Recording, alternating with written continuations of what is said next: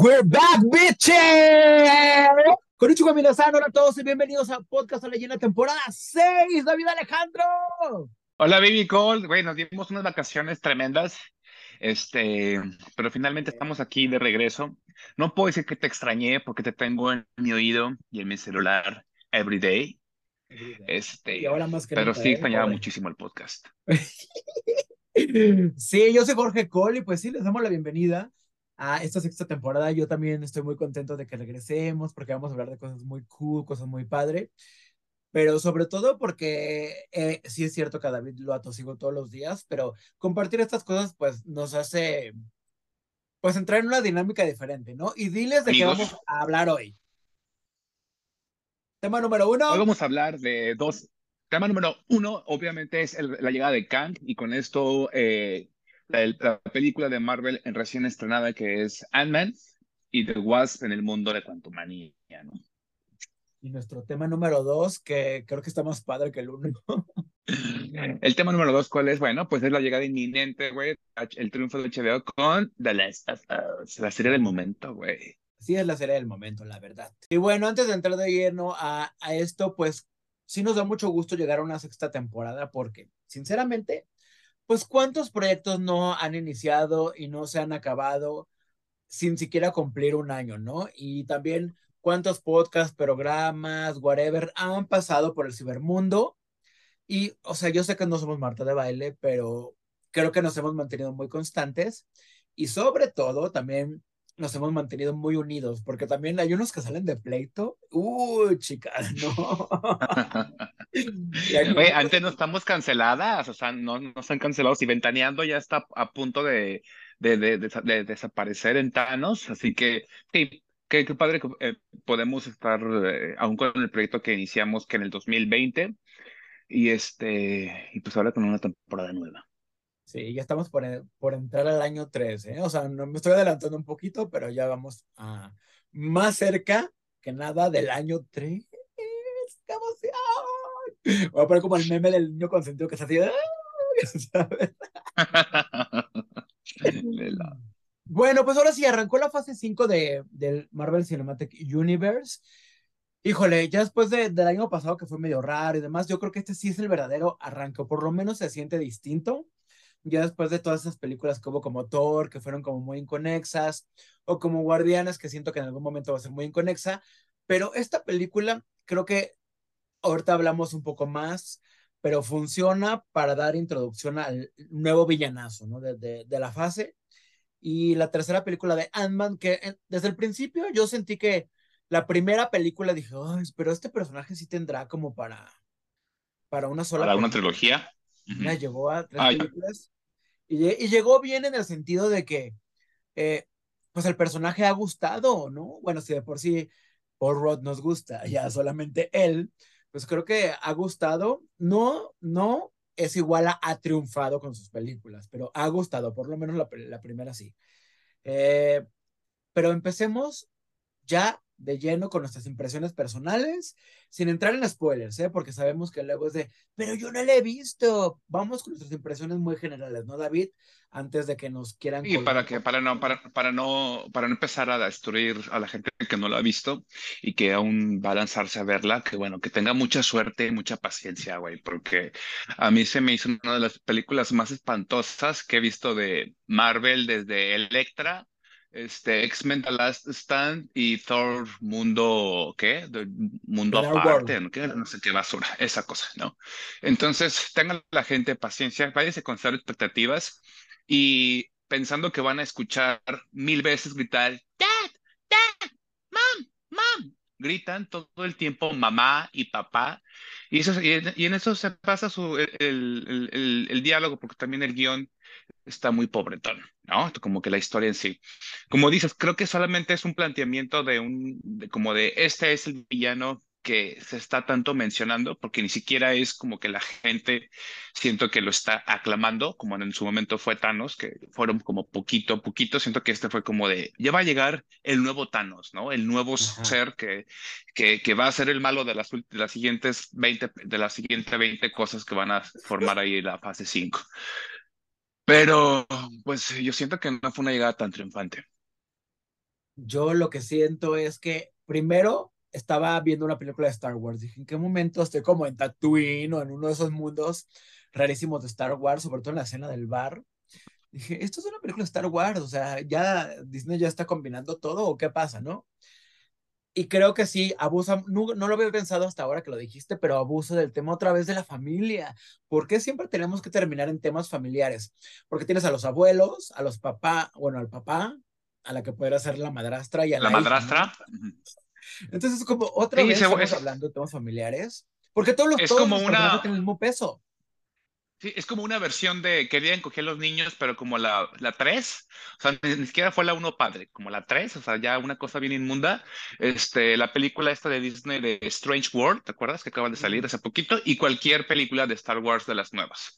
Esas tres las juntas y dices que la hizo Marvel y sale esta cosa. Y, creo que uno de los errores más grandes, sin meterme en el mundo del spoiler, es que sí, eh, creo que la dinámica como que envejece mucho y la, la parte cómica y chistosa que tenía la 1 y la 2, que a mí en lo particular sí me, sí me habían gustado, ya sea por el mismo Ant-Man o por los otros eh, actores que o actrices que le daban un poquito de soporte a la comedia, aquí ya se desvanece y se vuelve como muy aburrido, pues, ¿no? La, la, la, la temática y creo que desgastan este mundo cuántico, porque entonces dices, güey, ¿por qué no metes ahí para los fanáticos, eh, no sé, ¿no? otras razas alienígenas, o metes a los Brood, o metes una onda como de mutante o de celestial, o sea, como cualquier cosa que pudieran sacar, y sacan, y entonces se vuelve como una dinámica, a mí se me hizo un tanto cansada, pues. Personajes bien grises, ¿no? Yo también dije, estos personajes que se sacaron así como del bolsillo de, o sea, la verdad, Creo que el reino cuántico da para mucho más, que es donde se sitúa, pues obviamente, el 90% de la película, que también mis respetos para los actores, porque digo, güey, actuar todo el tiempo frente a una pantalla verde o frente a gente con trajes verdes o así, de repente también ya todos quieren tener la mayor tecnología tipo avatar y presentar todo con efectos visuales y dejar atrás como los escenarios construidos físicamente, que entiendo que puedan ser más caros, pero de repente como que también pierde esa parte de realidad, ¿no? Y, te, ya te vuelve todo tan virtual que al mismo tiempo pues tú ya ni lo sientes tan, o que se vea muy bonito, ya hay una parte de realidad que ya... No, se veía horrible. Se veía horrible. La, la primera hora de la película, los efectos especiales estaban así del culo, güey. Estaban del culo los efectos especiales. Ya hasta que de repente apareció Kang, este, siento que los efectos especiales ya avanzaron, pero los efectos en un inicio, en cuando, eh, porque la, sin meterme en andas, repito, ¿no? Esto lo, lo verán eventualmente a la gente que lo vaya a ver. O sea, creo que la primera parte de la película siento que los efectos especiales sí están muy mal logrados, pero muy, muy, muy mal logrados. Sí se ve como hasta la diferencia del green screen y la, y la Michelle Pfeiffer caminando y se ve totalmente ajena a, donde, a donde está, igualmente con Michael Douglas. Eh, creo que esos personajes a mí en lo general no, no me parecieron como chidos, sus adaptaciones. Este, y la onda como con Cassie, a veces hasta me parecía como en un inicio como media cansada, o sea, como que la morra gritaba como si tuviera 12 años, cuando realmente tiene, no sé, 17, 16, hasta como que parecía una onda ahí como de daddy issues media chistosa, güey. Sí, siento que les forzaron mucho la historia a los personajes adultos, porque claro, si tienes a Michael Douglas y a Michelle Pfeiffer, ¿por qué les vas a dar un papel secundario? Entonces les dieron a todos el mismo, la misma relevancia y termina siendo como de repente como muy innecesario. Y ahora, hablando ya de los personajes nuevos, casi, ¿no? Que esta chiquilla que también fue su introducción como superheroína, todavía no le ponen nombre, pero en, los cómics se llama Stature, como estatura, ¿no? Porque, y creo que es a donde va, lo que creemos que a donde va es a los Young Avengers, o que dicen que ahorita no, pero en teoría todo apunta a que sí van a ir a eso, ¿no? Sí, todo va, todo yo creo que va, va eso, sí creo que lo están construyendo de una manera un poquito más poco a poco, ¿no? Para ir, para ir equipando tal cual, ¿no? A lo que pudiera ser el equipo que salve, de cierta forma, un poco al UCM que se está para mí hundiendo, pero hacia pedazos, ¿no? Entonces sale esta chica que hubo también mucha polémica porque cambiaron a la actriz, ¿no? O sea, había una, una, actriz adolescente en la otra y me la votan y pues ponen a esta chica. ¿Qué otro personaje nuevo existe? Bueno, Modok, ¿no? Modok es un personaje así que tiene mil años existiendo en los cómics y que es un villano que al mismo tiempo es como medio, medio ya de relleno, porque ya en los cómics como que no es tan relevante, pero al mismo tiempo, pues es un personaje que tiene mucha historia. Y aquí como que forzaron una cosa muy rara de que el mismo actor... Ay, además, entonces, aquí ya, hay, aquí, ya, aquí ya hay spoiler, ¿verdad? Porque es cierto, no, hay, que, no, hay, que, no exponerlo, pero siento que al personaje lo forzaron para que, digamos, no fuera tan nuevo, entre comillas. Sí, no, tienes razón, no voy a decirle spoiler, pero creo que lo desperdiciaron. O sea, creo que visualmente no se veía mal, no era la, mejor, la mejor visualización de él. Incluso creo que la, la serie que hicieron como de plastilina. Estaba mil veces mejor eso. Estaba mil, veces, mejor. esa adaptación. Esa adaptación estaba muy cookie. Sí, a mí se me hace, este, sorry para la gente que no sabe que es personaje, se me hizo una, una, una, un, un, desperdicio y una burla. O sea, la parte cuando se quita, porque tiene como una parte con, como con piezas metálicas y otra donde se ve su rostro, creo que es, es abominable como se ve. Creo que los efectos especiales están muy mal logrados y la, la, lo, o sea, no, ahorita no voy a, no voy a entrar en spoilers, pero no, o sea, se me hizo espantoso. Bueno, y el otro personaje, o sea, porque también hay, hay dos que tres ahí del mundo, del reino cuántico, que también ponen a Bill Murray en un papel que mejor ni lo hubieran puesto porque fue más de relleno y más innecesario y también sale como en dos escenas y ya, o sea... Se nota el compadrazgo, el compadrazgo, güey, o sea, como el pedo de casi casi nepotismo de yo quiero estar en una película de Marvel y no entiendo para qué salió, en los créditos ni siquiera tiene un nombre, es el personaje, pues no, no tiene mayor trascendencia, y hacen una broma ahí innecesaria, incluso como de quién cogía con quién, en, como en los, cuando este, estaba en el mundo cuántica, y la gente en el cine, al menos conmigo, se quedó como de, ah, ok, ¿no? Creo que también el humor es algo que no funciona en esta película. Las bromas no están bien logradas, pero sí para nada.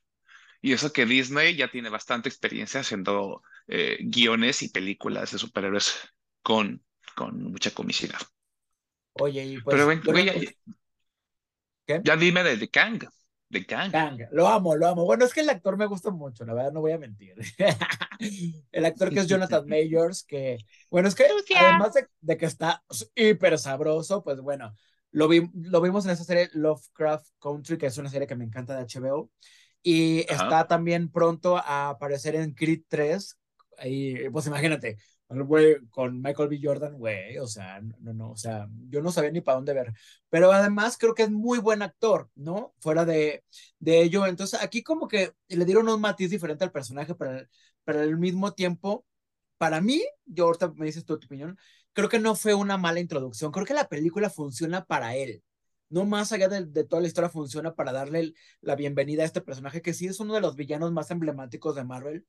Fue uno de los primeros eh, villanos de los Avengers en los cómics, o sea, súper clásico. Incluso esta, este traje que aparece aquí, pues fue como parecido a ese primer traje que casi nunca ha cambiado con el tiempo, siempre se ha mantenido como entre esos, esos colores morados, verde, su máscara, o sea, aquí, aquí sí le mostraron su carita porque en general eh, siempre ha tenido la cara morada, pero creo que no estuvo mal que le dieran una cara y un antifaz. Y como que esta sigue del tiempo, o sea, como que le dieron elementos interesantes del Kang clásico y para ir introduciendo a que será el gran villano de la fase, porque sí, ya nos dijeron que hay una película que se llama Kang, no, que se llama Avengers The Kang Dynasty, ¿no? Entonces creo que para introducción a mí me funcionó y creo que fue una de las cosas que más agradecí de la película junto con esos últimos 25 minutos que para mí fueron los que salvan la película de que no sea un total fiasco. Ok, pues sí, llega ahí el, señor este, creo que sí es un buen actor, como dices, e intenta darle ahí un, peso, creo que es así que apuestan por él, como dices, quieren mostrar su rostro para mostrar qué actor es, qué actor, digamos, que va a estar respaldando como esta nueva fase después de una fase muy, como muy derrotante, pienso, al menos, al menos mediáticamente y criticada de las últimas producciones de Marvel. Tienen mucha información para la gente que quiera escucharme. Y ahorita lo que voy a decir ya son cosas ya con spoilers. Spoilers, ya no puedo proseguir Ya no puedo proseguir. Entonces sí, uh, creo que sí, como dices, uh, hay un punto en el que es como una presentación. Yo lo sentí que tan fue solamente eso que entonces dije, güey, entonces fueron dos horas para presentarme a un personaje, o sea, como fue todo, o sea, es, es, para eso sirve su película, entonces se me hace como muy pobre a lo que lo están haciendo, siento que una película que presentarte más cosas y, de, y, y, ahí también tiene que estar eso, porque a la vez, a la, al momento de que ve las escenas post-créditos, dices, entonces lo que vi era uno de 600 millones, ¿no? De versiones.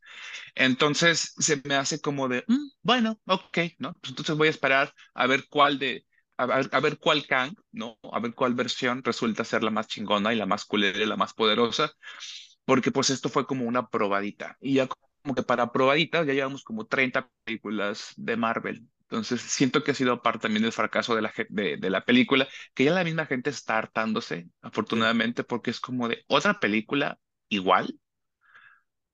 ¿No? Ah, bueno, a mí me pasó eso. A mí se me hace una película muy mala. Sí, yo creo que ya el sentimiento en general de la gente que incluso amamos estas cosas es, es básicamente más parecido al tuyo que decir wow, ¿no? O sea, creo que ya nadie dice wow, como lo decía al principio, quizás con una primera Avengers que la gente se emocionaba mucho, creo que ya la emoción, ya las ves un poco más por, por verla y por saber qué pasar y por sentirte cool y por, y no sé, por cualquier otra razón, menos que realmente creas que la película va a ser una gran película, lo cual es muy triste. Pero esas dos escenas postcréditos de las que hablas, creo que por lo menos ya agradecí que una no fuera de chiste y otra no tuviera nada que ver. O sea, como que realmente sí. las dos escenas nos dijeran qué sigue en, es, en, esta fase. No como otras, como de repente que metían ahí un personaje que, que, como la de Eternals, ¿no? Que apareció el personaje este de Harry Styles que no sabes si lo vas a volver uh -huh. a ver o no. O como la del, del mismo caballero. Hércules. Caballero, o sea, no sabes qué va a pasar con los personajes. No, no hay un plan realmente próximo para ellos. En cambio aquí, si dices, oh, ya sabemos a qué es lo que ahora sí sigue. Y, a, y, es, y con esto, antes de que igual podemos cerrar con algo más, pero no quiero perder la idea de qué sigue con esta fase porque también ya Kevin Feige dijo, vamos a reducir los contenidos de series, que también está muy bien porque, claro, yo también quisiera que siguiéramos viendo cuatro series de Marvel al año, pero si de esas cuatro no. una va a estar medianamente bien. Yo no pues es que lo que te digo, o sea, si de esas tres, una va a estar más o menos y las otras no, pues entonces mejor, claro, tienes razón, trabaja bien en, en tus dos series que vas a estrenar en el año, sobre todo en los efectos visuales, para que no te pase lo que She-Hulk, y solamente van a estrenar Secret Invasion, que era la que estaba un poquito más cantada, y uh -huh. Loki temporada 2, que eh, no sabíamos realmente cuándo iba a salir, ¿no? Pero escena post créditos, pues ya vimos, o sea, sin meterlos en muchos detalles, pero ya vimos que efectivamente, pues Loki sí podría volver más pronto de lo que creemos, lo cual que creo que está bien porque es una de las series que más ha gustado, además de que el personaje gusta mucho, la serie en general tuvo un sentido, ¿no? Y un fin y algo más diferente, pero estructurado. Entonces, sí, sí, para eso vamos con los, siguientes, pasos de la fase, está muy bien. ¿Qué más sigue? Pues Guardianes de la Galaxia 3, que creo que va a ser una película ya más de cierre más que otra cosa. No sé si vaya a conectar en, en algo más. Sí. ¿Y qué otra? Hay otra más que, que, tenemos en el año que... Y The Marvels, ¿no? The Marvels que incluso fue movida de, de, de, de fecha. La, ¿no? La cambiaron de fecha porque también no sé esto. Yo creo que porque The Marvels va a tener quizás un poco más de... Eh, de conecte con Secret Invasion, que tiene sentido porque creo que el tema de los Skrulls y todo esto va más cercano a Miss Marvel que a otra cosa, pero también después de ver el póster que estrenaron hace un, unos días, fue como, qué chafa. La verdad, para ser un primer teaser póster está muy chafa, la verdad. pues es que esa película no tiene la carisma que tienen, por ejemplo, Guardianes de la Galaxia, ¿no? Entonces, esa película sí viene, sí viene arrastrando mucho y siento que va a tener que decir, hay sorpresitas de del, un poco del cast, lo que puedan mostrar, porque no creo que la vaya a ir al menos conforme van pasando los estrenos, la gente va buchando mucho, entonces a ver cómo le van a esas dos producciones. Como dice la otra, pues siento que también es, es, el, es el, la aparte del último de Guardianes, pues también el último de James Gunn, que al menos está ahí directamente con Marvel, que ahora está con DC, ¿no? Entonces, eh, y varios actores han dicho que pues ya va a ser la última vez que van a estar en una de estas películas de superhéroes. Pues sí, a ver qué tal. Yo ya no voy a decir nada más de Ant-Man, más que me gusta mucho Ant-Man y me gusta Evangeline Lilly como la avispa. O sea, la verdad creo que ellos lograron cosas bien padres y se ven, y se ven muy bien en sus trajes, se ven muy guapos, muy guapa. Pero más allá de eso, ya esta película, la verdad es que creo que que para ellos no, no significa nada realmente importante, ¿no? Creo que su escena del final, pues fue la, más, la escena más linda, ¿no? Para, para ellos como personajes, pero ya quieres decir algo más de la película porque yo ya, ya no. Yo, yo no me voy a decir que, pues no, que la, verdad, no, no, no, consuman basura. O sea, la verdad, si no les interesa verla, ni, ni vayan, ¿no? Creo que no es una película que le van a salir ni divertidos, ni llorando, ni felices, ni nada. A mí se me hace una, una muy mala elección de, de Marvel. Por lo contrario, siento que se ven muy avejentados los personajes principales, que no tienen carisma en lo absoluto y que Paul, eh, Paul como que perdió totalmente lo que había logrado en la 1 y en la 2. Y como que este mundo de lo cuántico y de los años y toda la onda como espacial, pues no, no, no tiene mayor sentido ni mayor onda. Y se vuelve muy insoportable Michelle Pfeiffer, muy, muy insoportable su personaje en un inicio. Y a Michael Douglas lo ponen como una persona casi senil, güey. O sea, a mí se me hace espantosa.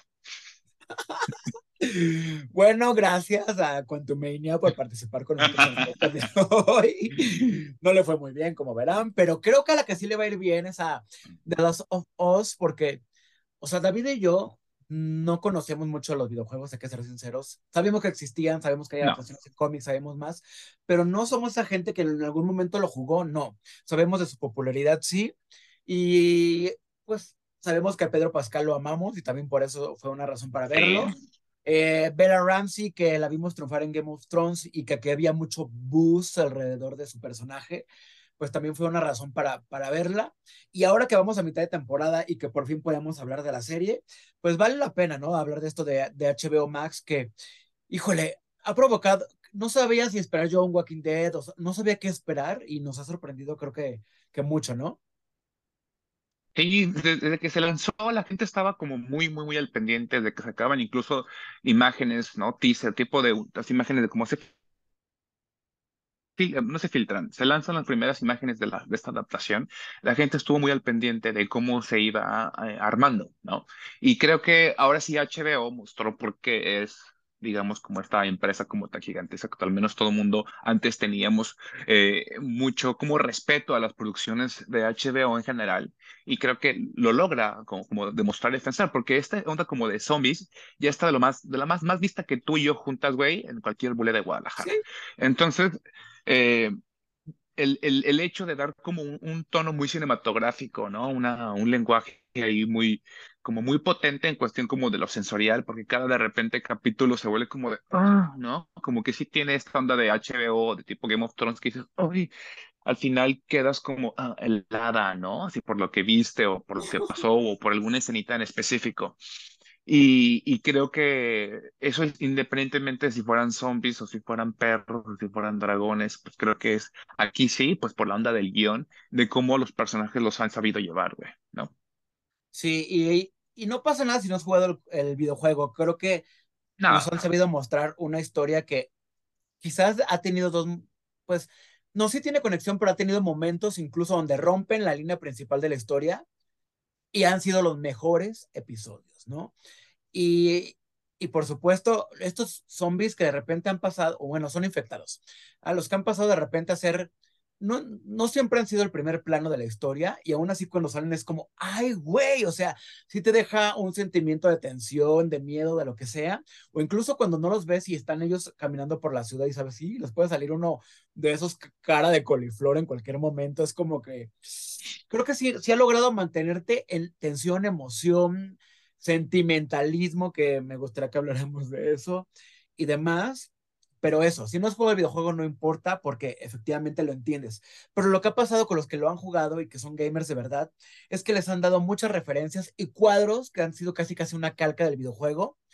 Y creo que aquí lo han hecho muy bien porque si bien las adaptaciones de libros o de lo que sea han sido de incluso de mangas o lo que sea, han sido muy complicadas, creo que aquí encontraron como la clave en adaptarla, pero al mismo tiempo darle a los fans algo que los haga sentirse cerca del material original. Así es. ¿No? Entonces creo que está padre. Sí, sí, sí, creo que eso fue, o sea, hizo que la gente, o sea, como que se siguiera pues una conexión, sobre todo con la gente que le dio un impulso inicial, que fueron, eran, los jugadores, los gamers, pero pues que con la historia y el drama, pues ya agarraran nuevas personas. Estuvo bien chistoso porque además, conforme han salido los, los, los, capítulos, se van estrenando, pues fue un recibimiento como muy potente, ¿no? Así como de, güey, qué padre, qué perro. Todo el mundo de repente se volvió, ya todo el mundo lo jugaba, todo el mundo era un experto en el, en el PlayStation y de no sé qué, tú la traes. Todo el mundo dice que era la mejor adaptación de videojuegos del universo y no sé qué. Bueno, o sea, que, que ha sido una muy buena adaptación, pues, pero es decir, todo el mundo se subió inmediatamente al tren de, de, de esta onda gamer. Así que sí, no, no, es necesario y como dices, creo que más bien el, los cómo están construidos, lo que cuentan cada día, como el, bueno, cada, cada, cada capítulo de estreno, a veces ni siquiera ves a la niña, ¿no? A Bella, por decir, o al, o o al, este señor. Porque a lo mejor el personaje central en ese momento es, no, eh, no sé, por ejemplo, en el pasado era el otro niño y el otro, eh, el otro chico, ¿no? los que eran como parte de los refugiados. Y el otro era la, pareja y en el otro veías la niña. Entonces, es decir, hay otros personajes como que le dan mucha más fuerza a la misma historia y entonces como que no se vuelve cansada, pues, porque ves como un mini drama distinto cada capítulo, güey. Pues bueno, hubo tres capítulos, o sea, hemos tenido tres pérdidas dolorosas, digamos, ¿no? Pero, o sea, si, si alguien no los ha visto, pues sépanlo pero los que seguramente ya lo vimos casi todos, pues qué onda, ¿no? David, incluso tú grabaste este, este reel del capítulo 3. O sea, yo no pensé que esta serie de repente me fuera a poner a llorar a mares, no una, sino ya tres veces, con estas historias, sobre todo el capítulo LGBT, pues la verdad, porque es el que más ha conectado quizás con nosotros y con nuestra realidad. Pero qué pedo con una serie así, basada en un videojuego de terror, nos haya puesto tan sentimentales, ¿no? O sea, creo que muy bien. Pues es que el, el primer capítulo, o sea, de entrada, le matan a la hija, ¿no? Entonces, es muy potente esa escena, pues, de ver cómo el señor, pues, se quiebra, ¿no? Y luego ya después, eh, la, eh, eventualmente, eh, independientemente del orden, pues, pierde a, una amiga o una persona con la que compartió no sabemos qué, y también es como muy fuerte. Luego de repente la escena como el, en el capítulo anterior, el, como el suicidio, ¿no? Por tras perder a, a, como al al, motor de vida, que era un niño que fue como muy fuerte. Y luego, y, esta onda LGBT, pues de los dos personajes, que era uno que sale en The White Lotus y el otro señor que sale en Parks and Recreation, ¿no? Como, digamos, de sus eh, personajes como más conocidos. Y este fue pues bien potente, güey. Yo creo que lloré como dos, dos o tres veces fácilmente fácilmente, porque sí, sí me ganó muchísimo, muchísimo la sensación, porque aparte todo el tiempo estás pensando que dices, van a matar al señor, van a matar a este, van a matar a este, ¿no?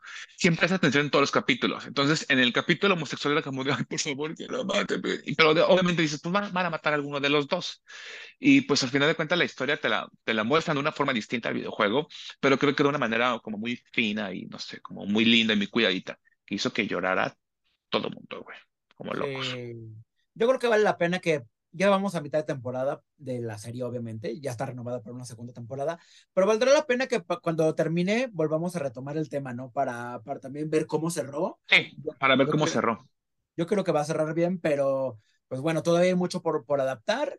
Yo creo que Pedro Pascal también es uno de los actores que del momento ya también viene en muy poco tiempo con la tercera temporada de Mandalorian y a mí me encanta, o sea, creo que es, también hablando de actores muy buenos, creo que él es un, actor muy, muy bueno. Es, muy buen actor. Cuidar a una chiquilla y cuidar a un baby Yoda en la otra serie, pero wow, o sea, creo que, que lo hace muy bien. Esta chica, eh, Vela como Ellie también lo hace muy bien. Entonces creo que los dos han gustado. Los que, los que tenían hate al principio, pues ya se les cayó su boca. Entonces, pues vamos a ver cómo sigue esta serie que pues cada domingo nos tiene ahí embobados. Embobadísimos. Boba Fett. Pues ya nos vamos a despedir. Ya esto fue todo por el primer programa, pero antes de despedirnos, queremos decirles que va a cambiar un poco la dinámica de podcast a la llena porque ya no tendremos programas semanales, ¿no, David? Y vamos a tratar de hacer esto un poco más eh, esporádico, pero tenemos nuestras razones, ¿no? Cuéntales. Pues el problema es que no tenemos patrocinadores. No tenemos patrocinadores, entonces estamos buscando los como de lugar, no importa, díganos, eh, si queremos que le vendamos bubbles, le vendemos bubbles, güey, no pasa nada. Entonces, este, no, sí, la dinámica va, va, va un poquito a cambiar en cuestión de que a lo mejor puede que de repente tengamos tres programas seguidos y luego de repente uno no, porque nos vamos a regir mucho por los estrenos. Hay muchos estrenos que vienen. Este, ahora sí, la, la temporada de cine viene como mucho más fuerte. Viene una onda de Oscar. O vienen muchos como tanto eventos, lanzamientos y estrenos muy, muy, este, como sonados. Entonces van a poder escuchar cuando viene nuestro podcast eh, conforme a, pues, se van a poder enterar directamente con las redes sociales, ¿no? Sí, porque ahora sí que los estrenos van a regir cada cuándo debe haber programas de sala llena, porque vamos a hablar de lo mejor, de lo más relevante, de lo que creemos que deben de ver, de lo que queremos compartir con ustedes. Y por supuesto pueden enterarse en Instagram, Twitter, TikTok, YouTube, Facebook. Y por supuesto pueden vernos si nos están viendo ahora mismo en YouTube o pueden escucharnos en Spotify o, o en otra plataforma de podcast y visitarnos en salallena.com.mx. Saben que tendremos varias dinámicas y vienen unos giveaways muy padres que David todavía está ahí con el catálogo de Avon escogiendo los, los regalos, pero vendrán muchas sorpresas, ¿no? Eso sí. Sí, sí, sí, estoy ahí en la sección todavía de, de descuentos. del, del, descuento del 14 de febrero del, del kit, güey, gigante lo voy a pescar a 10 pesos para regalarlo. Claro que sí. Sí, y gracias a Comics México que siempre nos apoya y son buenos aliados de sala llena, ¿no? Qué bonito cómic. Es que mostró un cómic muy bonito de Nightcrawlers. Sí. Pues nos despedimos ahora sí de nuestro primer episodio de la sexta temporada y lo logramos. Fíjense, David Alejandro, Jorge Cole. Eh, despídete, David. La otra con la tacha encima. ya sé, bien enérgico. Nos, vemos pronto y nos, podcast, nos escuchamos. ¿no? Esto será en el podcast. Nos escuchamos y nos vemos. Nos escuchamos hasta la próxima.